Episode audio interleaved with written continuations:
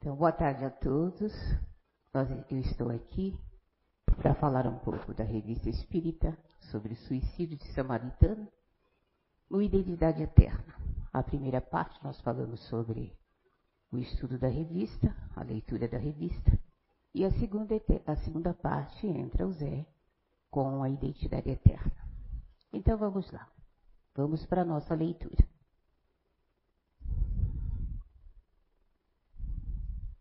Suicida da Samaritana, na Revista Espírita de julho de 1858. Recentemente, os jornais noticiaram os seguintes fatos. A 7 de abril de 1858, pelas sete horas da noite, um homem a cerca de 50 anos e decentemente trajado apresentou-se no estabelecimento de Santa Marina, de Paris, e mandou-lhe preparar-se um banho. Decorrido Perto de duas horas, o criado do serviço, admirado pelo silêncio do freguês, freguês resolveu entrar no cômodo, a fim de verificar o que ocorria. Deparou então com um quadro horroroso. O infeliz degolara-se com uma navalha e todo o seu sangue misturava-se à água da banheira. E como a identidade do suicida não pôde ser averiguada, foi o cadáver re removido para o necrotério. Na reunião, então, os espíritos reunidos com Kardec achou que poderia tirar uma boa lição, alguma lição desse fato. Para compreender, mas para compreender essa resposta é preciso que saiba que, em geral, todas as reuniões regulares há um espírito familiar do médium e da família que está sempre presente, sem ser preciso chamá-lo. É como aquelas nossas reuniões que nós tínhamos, né, no passado, de psicografia. Quantos aqui receberam psicografia e não sabiam que iriam receber a, a psicografia? Mas, antecipadamente, os espíritos já preparavam o local. Então, ele que fez virem os invocados e conforme seja mais ou menos elevado, serve como mensageiro e dá as ordens aos espíritos que lhe são inferiores. Quanto à reunião reunião desta, a nossa intérprete é a Hermance Dufour e é comandada pelo espírito Luiz, São Luís. Aí o médium começa, o invocador começa a invocar o espírito, né? Uh, onde você está agora? Ele diz para o espírito desencarnado: Onde você está agora? E ele diz: Não sei. Dizei-me onde me encontro. E eles falam: Na rua Valois Palais Royal, número 35, numa reunião de pessoas que se ocupam de estudos espíritas e que lhes são benevolentes. Dizei-me, estou vivo ou sufoco, eu sufoco no caixão. Então o espírito, ele, quando invocado, ele começa a dar resposta aos irmãos com uma certa dificuldade. Mas eles continuam a pergunta: quem convidou vir até nós? E ele, ele diz que se sente aliviado, né? Por estar ali junto com os irmãos conversando. Que motivo levou ao suicídio? E aí ele indaga: Eu estou morto? Não, eu estou no meu corpo. Não sabeis quanto eu sofro, eu sufoco. Que mão, que uma mão piedosa venha dar-me o fim. Então a gente pode observar que mesmo o irmão dando cometendo esse ato, ele não se vê morto. E aí tem aquela observação no, na revista, né? Que a, embora a alma esteja separada do corpo, ainda, ainda está completamente mergulhada naquilo que poderia chamar de turbilhão de matéria corpórea. As ideias nossas terrenas, né? Que ainda se acham bem vivas dentro de nós. E então ele não acredita estar morto. E aí os irmãos continuam. Por quê? Não deixou nenhum elemento de identificação. Aí ele diz: Estou abandonado. Fugi do sofrimento para encontrar a tortura.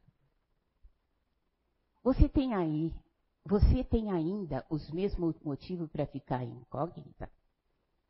E o Espírito responde: Sim. Não coloqueis um ferro em brasa na ferida que sangra. E eles continuam. Poderia dar-nos o seu nome, idade, profissão e domicílio? Não, de forma alguma. Você tinha uma família, uma mulher, filhos? Não, eu estava abandonado e ninguém me amava. O que fez para não ser amado por ninguém? E aí ele diz: Quantos como eu, um homem pode estar abandonado no meio da própria família, quando nenhum coração o ama? E do Fast continua. Você experimentou. Não. Kardec, né? Você experimentou alguma hesitação ao realizar o suicídio? Eu tinha sede de morrer e esperava o repouso. No ato que ele fez, ele esperava acabar com tudo e ter o repouso, descansar da sua, das suas, como se diz, das suas angústias. Como é que a ideia do futuro não vos fez renunciar a esse intento? Não acreditava nele, em absoluto. Era um desiludido. O futuro, e o futuro é esperança. E o Espírito continua: Que reflexão você faz ao sentir extinguir-se a vida? Não refleti, senti. Mas a minha vida não se extinguiu. Minha alma está ligada ao corpo. Não morri. Entretanto, sinto os vermes a corroer.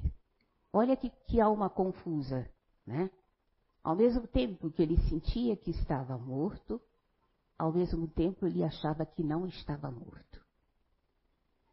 Que sentimento experimentou no momento em que se completou a morte? Ela está completa. Foi doloroso o momento em que a vida se vos apagou? Menos doloroso que depois. Só o corpo sofreu. Aí São Luís. Que quer dizer? O espírito afirmando que o momento da morte foi menos doloroso que depois. O espírito descarregou o fardo que oprimia, ressentia-se na voluptuosidade da dor. Sim. Esse estado sobrevém sempre ao suicídio? Sim. O espírito que suicida fica ligado ao corpo até o término da vida. A morte natural é o livramento da vida. O suicida interrompe completamente. Dá-se o mesmo nas mortes acidentais, embora involuntárias, mas que, mas que abreviam a existência. Ah, dá-se ao mesmo nas mortes acidentais, embora involuntárias, mas que abreviam a existência? O Espírito responde: não. Que entendeis por suicídios? O Espírito só responde pelos seus atos. Então, nós temos o livre-arbítrio de fazer o que quisermos. Mas também temos que ter a responsabilidade de arcar com aquilo que fizemos. E aí tem uma, uma observação, né? Que eu disse para vocês que para a gente compreender, com, como se diz, compreender melhor, né? Sempre há um espírito que vem anunciar que vai ter essa comunicação. Não na mesa mediúnica, mas sim para um parente, para um vizinho, para um, uma pessoa próxima, né? Porque nem sempre uh, e existe um preparo também para esse médium, né? O médium normalmente não sabe de nada, né? Mas o guia do médium vem preparando ele e quando chega à mesa, como no caso da senhorita é, Hermane Dufour, ela era é, a médium. Mas quem falava para ela era o guia, né? Era o, digamos assim, o guardião, né? E juntamente com o espírito São Luís, que vinha explicar, dar a explicação mais detalhada. E aí, eu vou, eu vou, ah, sim. E outra coisa, esse irmão estava tão confuso, né? A sua mente estava tão confuso, confusa, que às vezes ele achava que ele estava morto, mas às vezes ele achava que não, né? Então, olha como quando a gente, num ato impensado, nós não estamos aqui para julgar ninguém, mas às vezes os nossos atos impensados deixam a gente mais confusa do, do que antes, né? Aí eu vou contar para vocês um outro caso. Esse caso, Allan Kardec escreve também no livro Céu e Inferno, é também através da mesa mediúnica de estudos, né? Que se deu em 1865, em março de 1865. Esse caso é um caso muito forte, sabe? Um caso de mãe e filha, mãe e filho, que denomina assim o nome de Senhor C. Era um negociante que, numa cidade pequena perto de Paris, e, e na, sua, na sua casa tinha um filho mais velho que estava com 21 anos de idade, né? E muito doente. Esse moço, prevendo seu desenlace, chamou a mãe e teve força ainda para abraçá-la. Essa vertente caindo em vertente copiosamente, copiosa lágrima, disse-lhe: Vai, meu filho, precede-me, que mais tarde te seguirei. Dito isso, se retirou, escondendo o rosto entre as mãos. As pessoas achavam que ela estava muito comovida pela explosão de dor que sentia e provavelmente fora se acalmar. E com o tempo ela ficaria chegaria à razão. Mas qual foi a surpresa? Quando o filho desencarnou, foram procurá-la na casa, procuraram em toda a casa e encontraram ela no fundo do sótão, enforcada. Resultado: o cortejo saiu, mãe e filho ao mesmo tempo. Mais tarde, seis dias depois, numa reunião de estudo, os espíritos invocam esse filho, perguntando: Tendes conhecimento da morte de vossa mãe, que suicidou, sucumbindo ao desespero que de vossa perda, que vossa perda lhe causou? E aí o filho diz: Sim, ele tinha conhecimento. Uh, e dizia, né?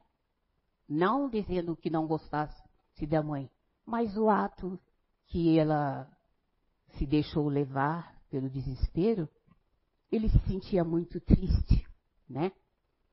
Porque ela retardou indefinidamente a aproximação dele, né? Por quê? Aí eu digo para você, ela retardou assim indefinidamente essa reunião, que seria, dentro dessa própria reunião que eles estavam fazendo, seria rápida.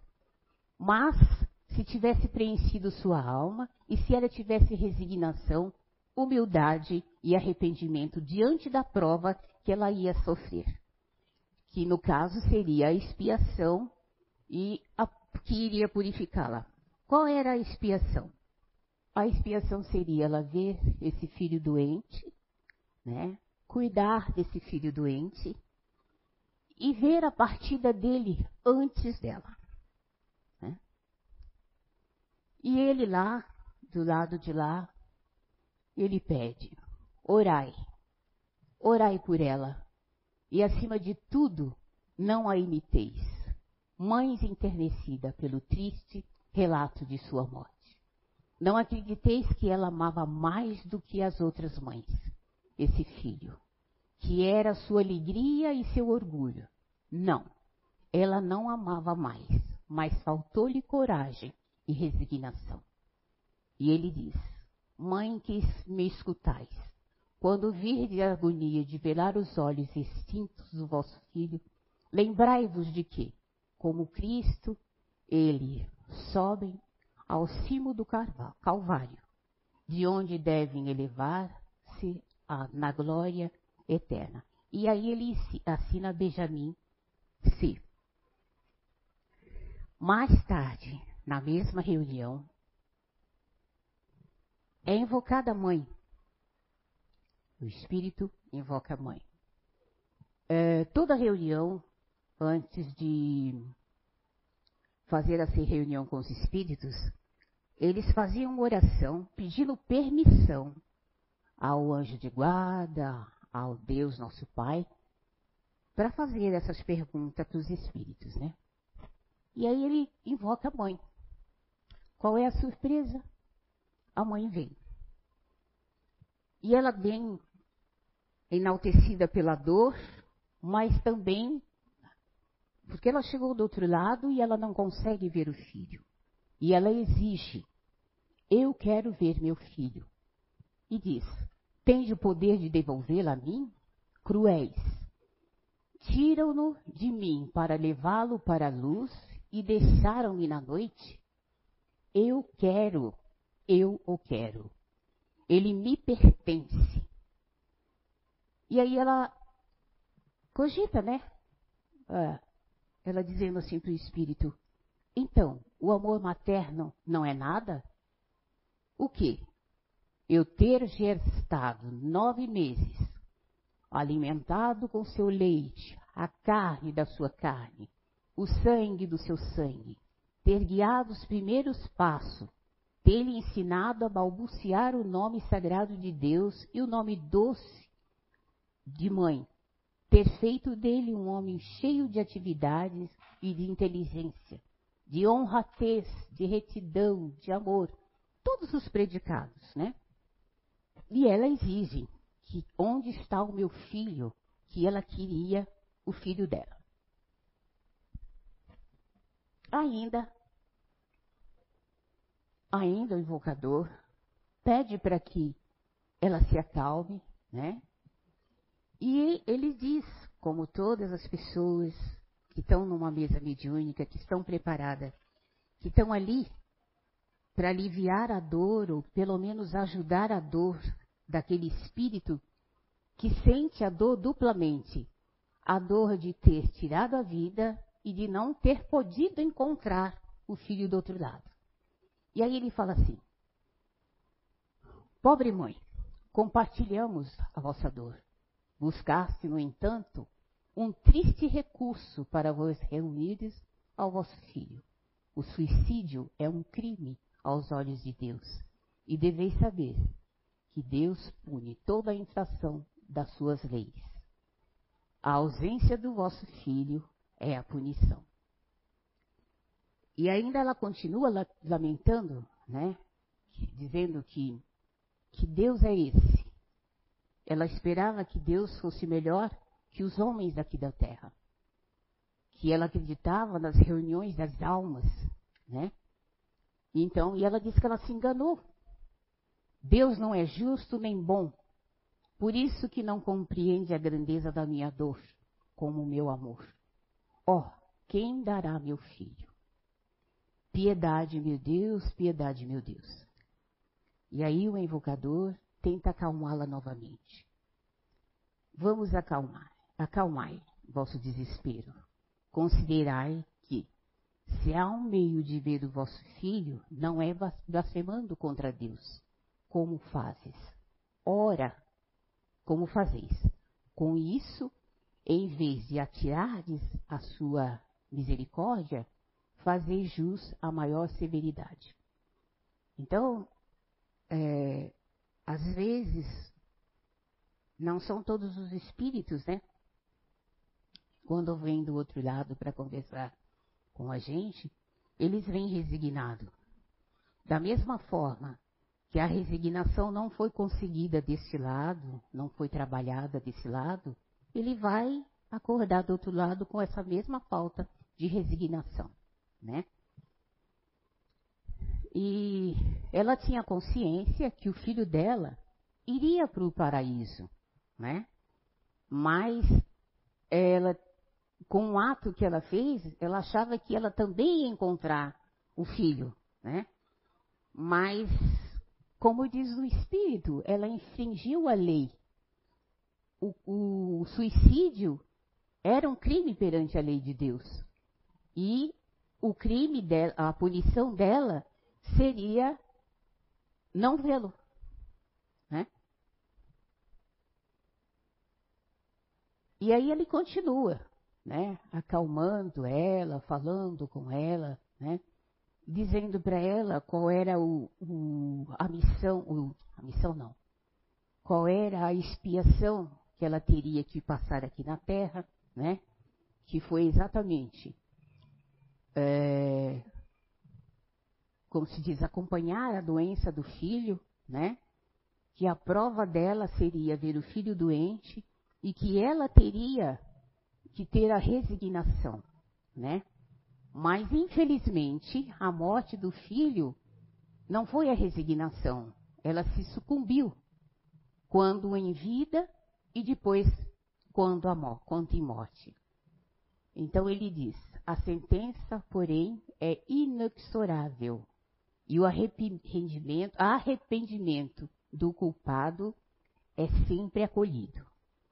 Então, se houver a resignação, se houver menos rebeldia, porque a irmã estava bem rebelde, o espírito estava bem rebelde, mas como o invocador diz, né, para acalmar, né, ouvir o que ele dizia, né, nós nunca estamos desamparados.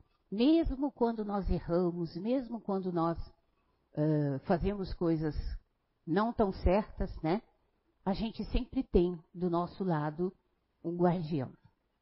E se ela tivesse aceito a aprovação com a humildade, e se houvesse esperado com paciência o movimento de desencarnação, ela entraria no mundo espiritual e acharia imediatamente o filho, a qual receberia de braços abertos depois da ausência, ele iria vê-la radiante. Mas fizesse ainda, mas fizesse, mas o que fizeste ainda agora?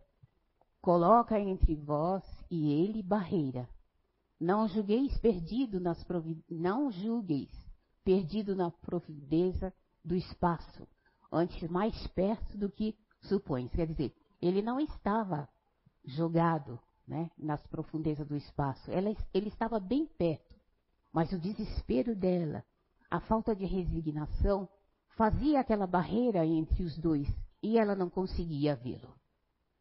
E aí eles, eles, ele pacientemente, o irmão pacientemente, diz para ela: Ele vos vê e ama, sempre.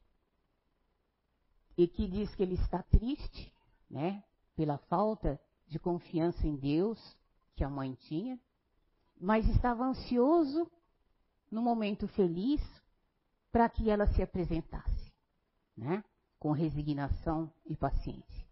E aí o irmão ensina a irmã a orar. Olha só que delícia, né? Sempre tem alguém que vai lá com aquela paciência, né?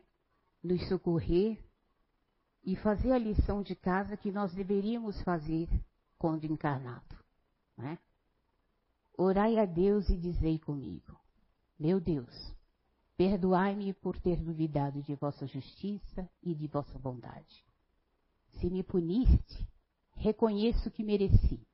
Dignai-vos a aceitar meu arrependimento, a minha submissão à vossa santa vontade. E eis que a mãe recebe essa oração com deslumbre de esperança e diz: Acabais de fazer resplandecer na minha alma, é um relâmpago na noite que me cerca. Obrigada, vou orar a Deus. Olha só, com uma oração, numa hora de desespero, faz olhar a vida, olhar o problema, olhar qualquer coisa com outros olhos. E no caso aqui, a oração desse espírito, que ajuda ela a orar, cai como um relâmpago na sua mente. E aí ela começa a se resignar e diz a Deus e diz que vai orar. Agora, essa observação que nós temos que fazer aqui é o seguinte: essa irmã, ela sabia que ela, quando fizesse esse ato, ela estaria do outro lado. A única coisa que ela não sabia é que ela não ia encontrar o filho. Né? Então, assim, ela tinha consciência do mundo espiritual, do mundo dos mortos, mas só que ela não tinha consciência de que ela podia ser punida por antecipar a sua morte, né? E encontrar o filho. Por quê? O filho foi de morte natural. Ao longo do, dos anos, ele ficou doente, ao longo dos anos, seu fluido vital foi acabando, né? Uh, a, sua, a, sua, a sua mente, o seu corpo vão ser preparados. Tá, estava sendo preparado, né? E ao passo que a mãe, ela, ela cuidava do filho, mas ela estava tão é, obcecada pelo filho, porque pelo, pelo que, as, que o espírito, que ele faz a pergunta para a mãe, né? É, e ela fala assim: Eu quero meu filho, ele me pertence. Ela faz, é, dá medida, dá pesos daquilo que ela fazia para o filho, né? E de repente ela comete esse ato e não encontra o filho, né? Então, essa mulher deixa a terra para seguir o filho no mundo, para seguir o, o filho, no mundo que ela entrou. Mas era necessário que ela soubesse que nesse mundo ela podia ser punida.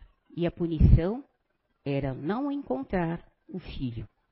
Sua punição, precisamente, ela sabia precisamente do estado dela, mas ela não sabia do estado, ou do estado não, uh, digamos, da uh, onde o filho estava. Quer dizer, existe, é, eu diria assim, que existe uma, uma separação, sim, desses irmãos mais elevados e os irmãos menos elevados. Né? No caso dela, como ela infligiu, infligiu a lei, não poderia ser diferente. Mas não quer dizer que todos têm a punição igual. Né? Aí, depois lá na revista é, espírita, também escrito no Céu e Inferno, tem esse, esse, esse registro desse irmão, né? É, no dia 12 de fevereiro de 1863. Mas o interessante desse caso é que, assim, esse irmão, ele veio na mesa mediúnica sem ser invocado. Ele veio assim espontaneamente. Então, estavam todos reunidos, como eles faziam, né? Preparava as perguntas tudo direitinho, fazia oração, pedia permissão para os anjos de guarda tal. Mas aí, uh, de repente, chega esse irmão né, e diz: Será que tereis compaixão de um pobre miserável que sofre há muito tempo torturas cruéis? Oh, o vazio, o espaço que eu estou caindo. Socorro! Meu Deus, tive uma vida tão miserável era um pobre diabo, sofria com frequência de fome na minha velhice. É por isso que começara a beber e tinha vergonha e desgosto de tudo. Eu quis morrer e joguei-me. Oh meu Deus, que momento! Por que então deseja acabar comigo quando estava tão perto do fim? Olha só, ele culpa alguém. Volta um pouquinho, ele culpa alguém. Mesmo quando ele conversando com esse, dando pra, é, o relato dele para a médium, ele pergunta: por que deseja acabar comigo quando estava tão perto do fim? Né? Agora pode ir.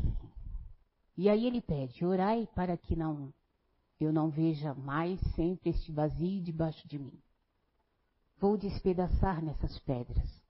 Suplico-vos que conheceis a miséria daquele que já não está, não estão aqui embaixo. Dirijo-me a vós, embora não me conheceis, conheçais, porque sofro tanto. O que quer provas? Eu sofro, não é suficiente? Se eu tivesse fome em vez de sofrimento, mais terrível, mais invisível para vós. Vós não hesitareis em me dar um pedaço de pão. Peço-vos para orar por mim. Não posso ficar mais tempo. Perguntai a um desses bem-aventurados que estão aqui e sabereis quem eu era. Orai por mim. Aí ele assina, François Simon. É François, François Victor Simon Lovette, o nome desse irmão. Pode ir em frente. Aí, o guia do médium, né, o irmãozinho que assessora o médium, explica, né?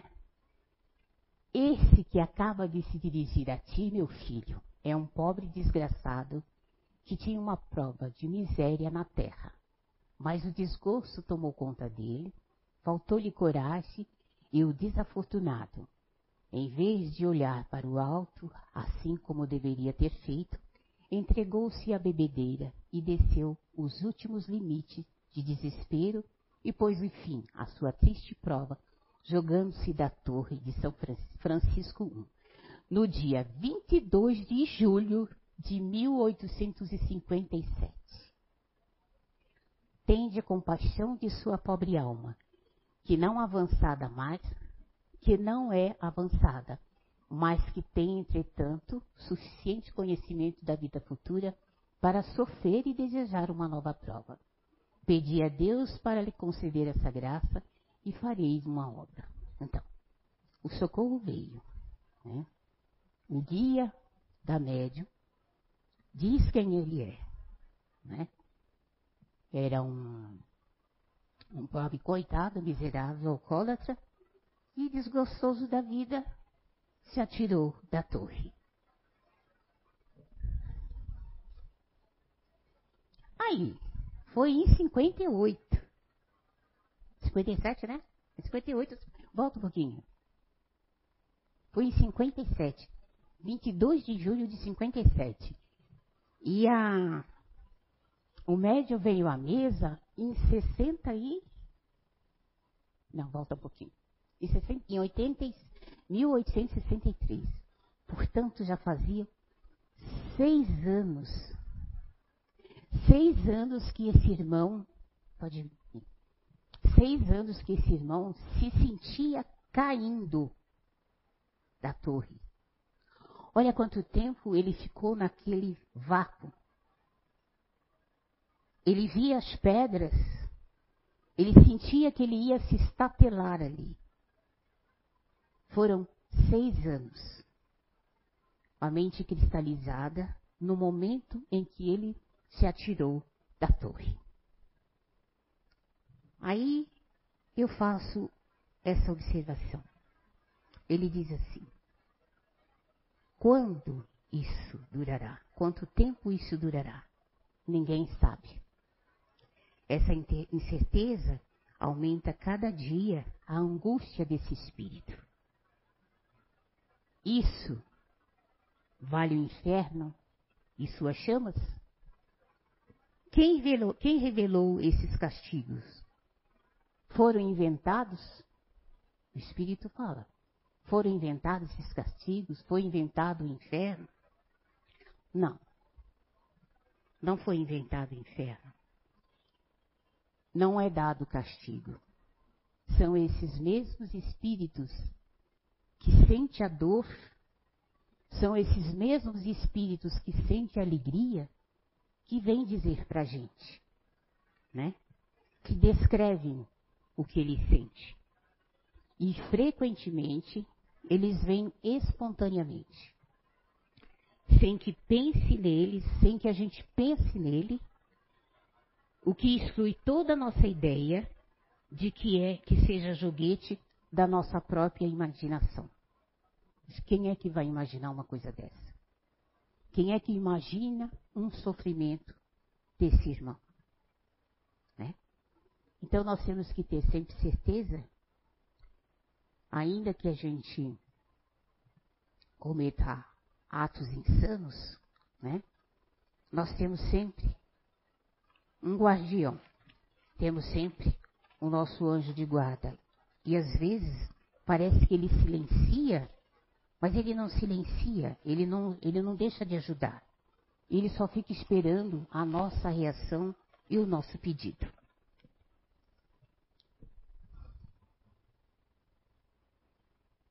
Aí, tem uma estatística que eu vou ler aqui para vocês.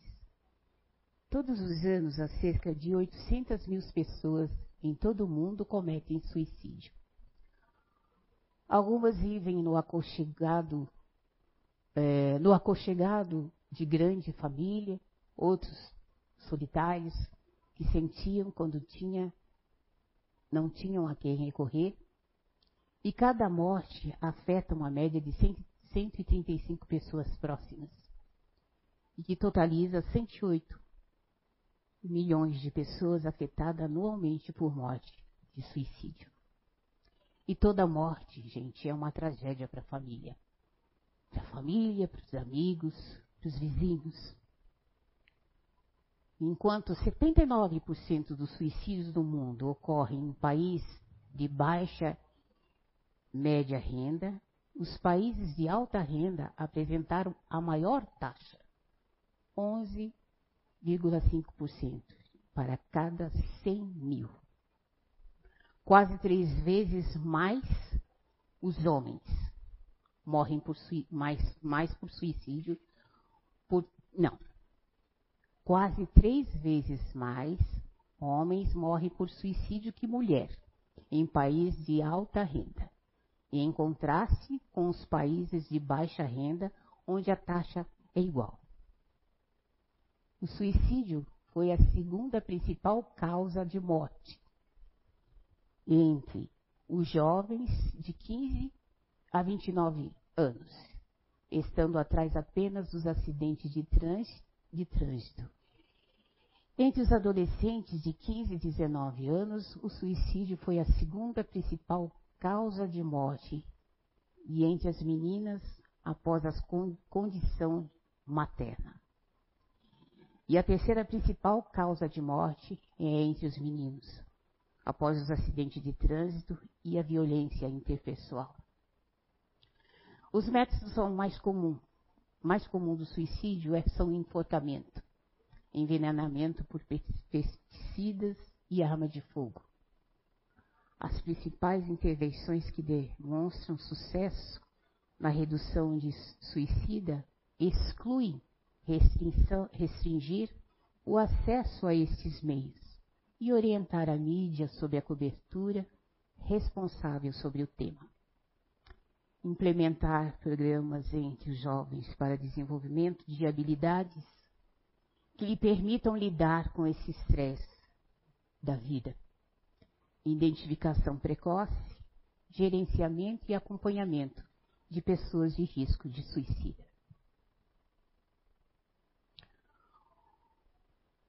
O suicida ocorre a cada, a cada 40 segundos no mundo diz a Organiza Organização Mundial de Saúde.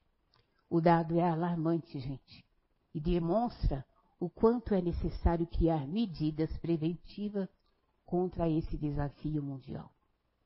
O número de países com estratégias nacionais de prevenção ao suicídio tem aumentado nesses cinco últimos anos, desde a publicação do primeiro relatório da Organização Mundial sobre o tema. A campanha do Setembro Amarelo é uma delas, surgindo com o propósito de conscientizar a população sobre a realidade do suicídio e mostrar que existe prevenção. Em mais de 90 dos casos. O mês foi escolhido em razão do Dia Mundial da Prevenção do Suicídio, setembro amarelo, né? É, lembrando que todo ano, 10 de setembro, lembrando que todo ano é em 10 de setembro. A data é organiz, organizada pela Associação Internacional para a Prevenção do Suicídio e tem a Organização Mundial como copatrocinadora. O objetivo do dia é conscientizar as pessoas ao redor do mundo que o suicídio pode ser evitado. O assunto, que já deixou de ser tabu, muito maior, ainda enfrenta grande dificuldade na identificação de sinais. A oferta e a busca por ajuda, justamente pelo preconceito e falta de informação. Às vezes não é mais possível porque ainda a gente tem esse preconceito, né? essa falta de informação. Mas é nesse mês que as ações em diferentes esferas sociais buscam promover a saúde mental e dar destaque a centros que oferecem ajuda a quem precisa. E aqui nós temos a campanha do Setembro, Setembro Amarelo, que ocorre desde 2014. Né? por meio de identificação de locais públicos, em particular com a cor amarela ampla, divulgando as suas informações. Olha lá, o CVV, cujo lema dela é Conversar é a melhor solução. Diga sim à vida. Que bonitinha, né? Depois nós temos aqui a Setembro Amarelo também na campanha de valorização à vida, sempre é possível recomeçar. E essa do meio, né? Do dia 10, aqui o lema dela é a vida é cheia de encantos e desencantos. Cada instante é uma oportunidade de recomeço. Não espere pelo setembro amarelo para falar, para falar o que você sente. Vocês não estão sozinhos. Seja solidário. Não devemos permitir que ninguém saia da nossa presença sem sentir melhor e mais feliz. E aqui o último, né? Hashtag Juntos somos mais fortes. Não ignore um pedido de ajuda. Falar é a melhor opção. Então, gente, era isso que eu queria passar para vocês. E é um assunto bem delicado. Porém, a gente precisa falar, a gente precisa dar, é, ter como exemplo esses irmãos, né?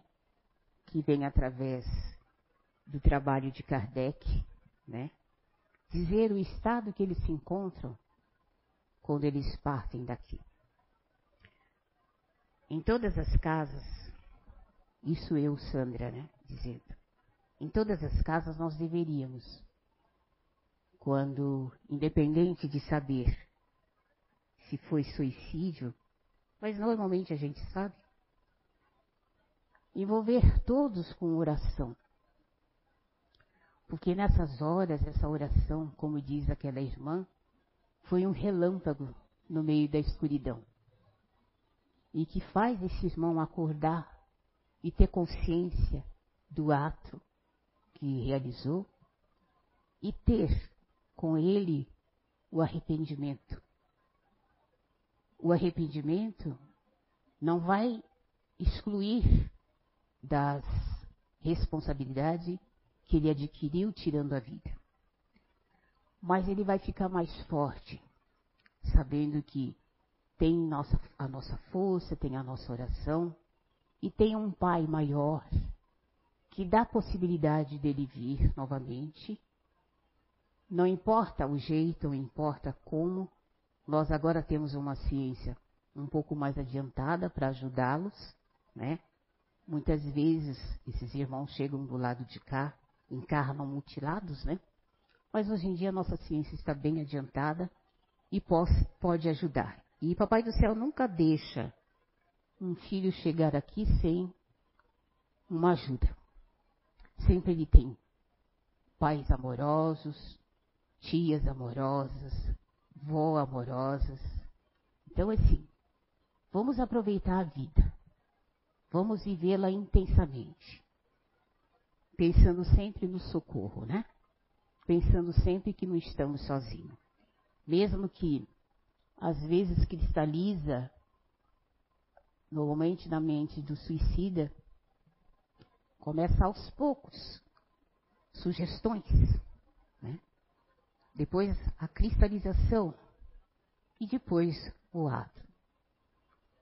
Peça socorro, converse, olha quantos serviços tem aqui para ajudar. Nós estamos aqui também para conversas fraternas, para dar um abraço, para chorar junto, né? Procurem socorro. Muito obrigada, espero que vocês tenham aproveitado.